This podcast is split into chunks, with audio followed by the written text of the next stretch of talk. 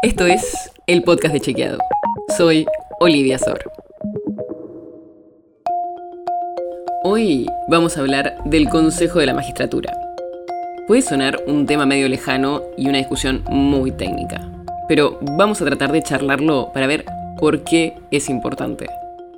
Primero, ¿qué es el Consejo de la Magistratura?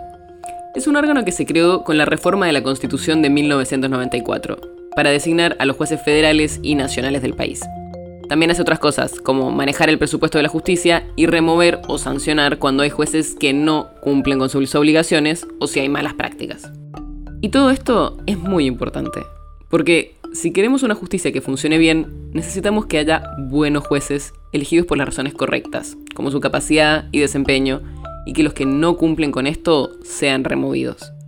Para cubrir las vacantes se arman concursos públicos, en los que quienes quieren ser jueces se presentan y son evaluados en distintas instancias.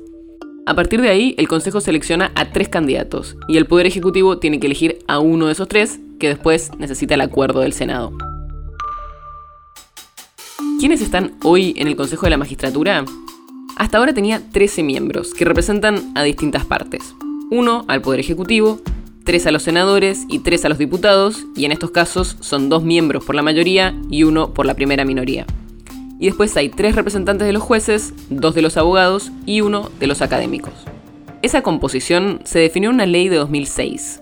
Antes de eso, el Consejo tenía 20 miembros, y entre ellos estaba el presidente de la Corte Suprema, que con la ley de 2006 dejó de ser parte del Consejo. ¿Por qué se da toda esta discusión ahora?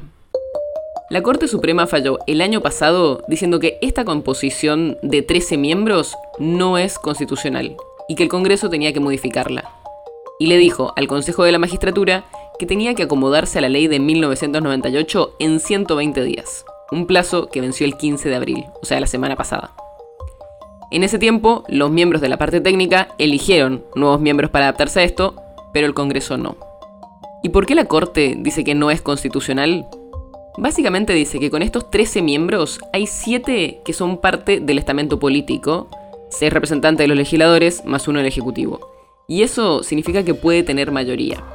Y que con esa mayoría la parte política del Consejo puede actuar sin acuerdo con la parte técnica.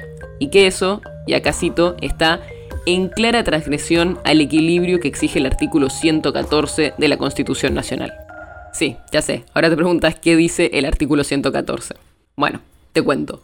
El artículo 114 dice que el Consejo tiene que tener, y de vuelta cito acá, equilibrio entre la representación de los órganos políticos resultantes de la elección popular, de los jueces de todas las instancias y de los abogados de la matrícula federal.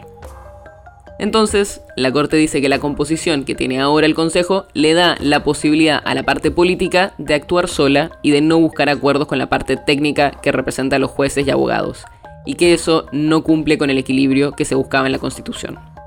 Desde el gobierno plantean por qué es algo sobre lo que la Corte falla ahora, cuando van años de esta composición del Consejo, por qué reviven una ley que se había derogado y también piden más tiempo para llegar a sancionar una nueva ley en el Congreso. Y hay muchísimas idas y vueltas y hasta cuestiones prácticas sobre cómo va a funcionar ahora el Consejo. Y también depende de cómo estén conformados los diferentes bloques en el Congreso. Hay un proyecto de ley que se aprobó en diputados, pero que todavía no se aprobó en el Senado, y en el mientras tanto, mucha confusión sobre cómo va a seguir funcionando el Consejo. Así que seguiremos atentamente la discusión para ver qué pasa con este órgano, que aunque no es tan visible, es el que define quiénes son los jueces que después pueden decidir sobre nuestros casos. La nota sobre la que se basa este episodio fue escrita por Manuel Tarricone. Si quieres saber más sobre esto y otros temas, entra a chequeado.com o seguinos en las redes. El podcast de Chequeado es un espacio en el que de lunes a viernes te contamos qué de lo que escuchaste o circuló es verdadero o falso.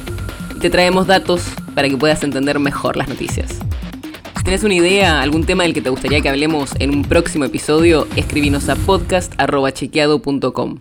Y si te gustó este episodio, seguinos en Spotify o en tu app de podcast favorita y recomendanos a tus amigos. Es una producción de Chequeado, producción en colaboración con Posta. La producción está a cargo de Martín Slipsuk y Sebastián Chávez, y la edición es de Nacho Garteche. Yo soy Olivia Sor. Hasta mañana.